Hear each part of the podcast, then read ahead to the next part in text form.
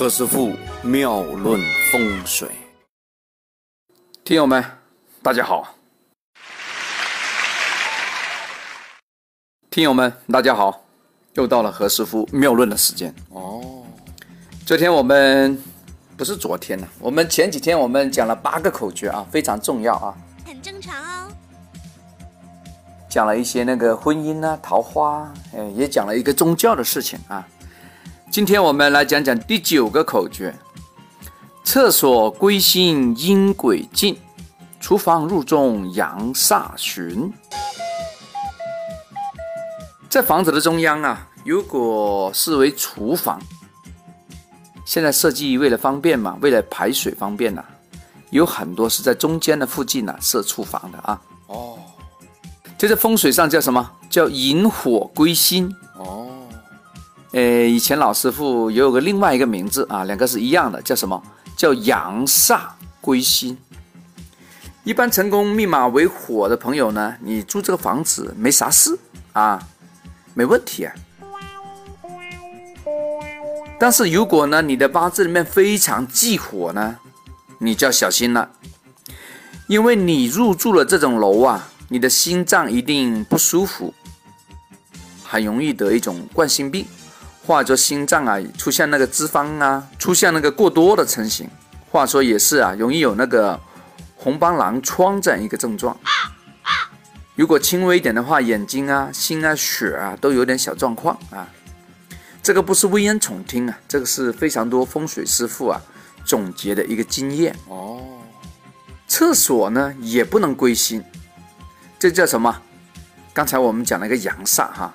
厕所呢，就当做一个阴煞来论，这叫阴煞归心。除非啊，这个房子里面的八字的人呐，就说在这里面的家人呐，他需要非常多水，哎，要水的，要水的话就没事，对吧？因此呢，世间呢也没有什么毒药啊，要看谁来吃。有一些人吃呢就是毒药，有一些人吃呢，哎，它是良药。所以，任何凶险的屋子啊，要看人啊。有些人呢，可以将一些不好的屋子呢住住住，它会变成个好屋。那为什么？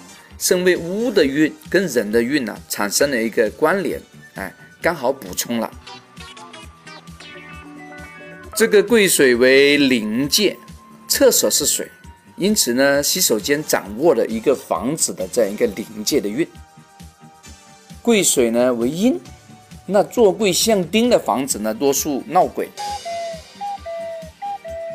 听说在台湾呢，流行一种鬼魅的游戏，喜欢拜鬼啊，他不拜神的啊，他喜欢叫叫鬼为神啊。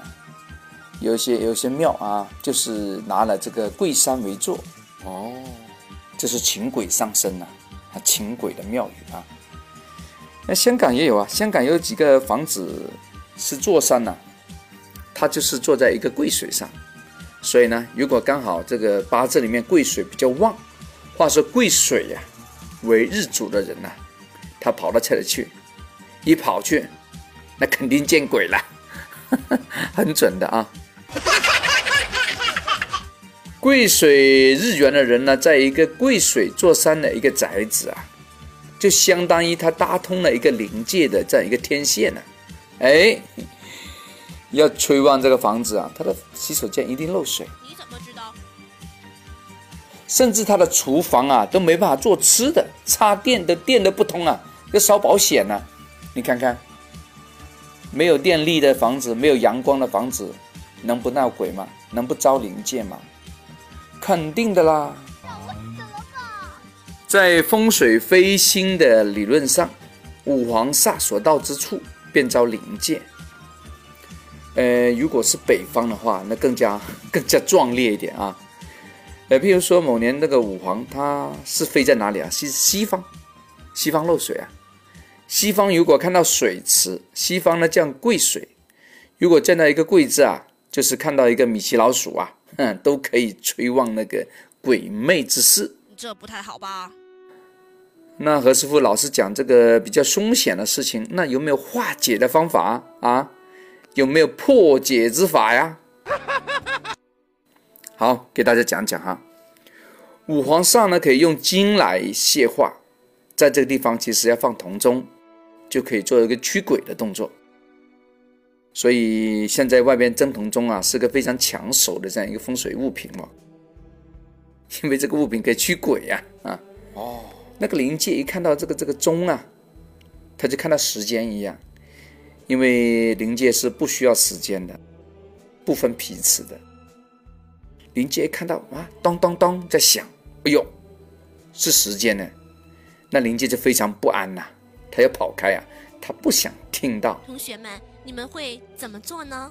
如果呢，你挂那个钟呢，哎，它无缘无故，有时走得很快，有时走得很慢，就代表啊，可能会有一些灵界啊，跟我们这个钟啊，产生一个对抗，他要拽住那个钟啊，不让它正常工作。嘿嘿。所以说，有时要测试一下这个灵界啊，或者说要要要赶走那个灵界啊，有时啊。用些铜的那个制品啊，真的是非常的奇妙啊！哎，这是高招来的哦。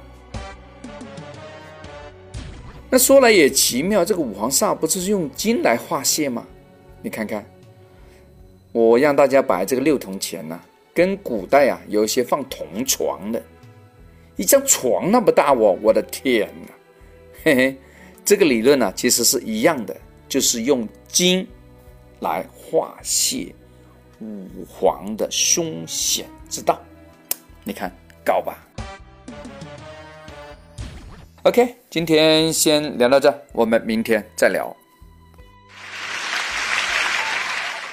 看过何师傅五六百篇文章以及两三百篇的语音之后，很多朋友呢想请何师傅分析一下运程。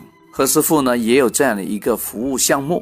大家可以提供啊自个出生的年月日时辰和出生地，并且提供自个的大头照的正面跟侧面的高清的图片。何师傅呢将它写成命理报告书，讲清楚八字的结构以及详细的分析你最近十年的运程，可以作为参考书，也可以当做你投资的指南。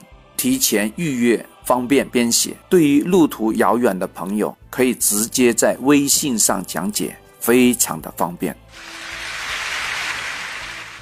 这里是何师傅妙论，每天晚上九点播音，请加一三八二三一零四一零五为微信好友。明星评论，生肖运程更加精彩，请听下一篇。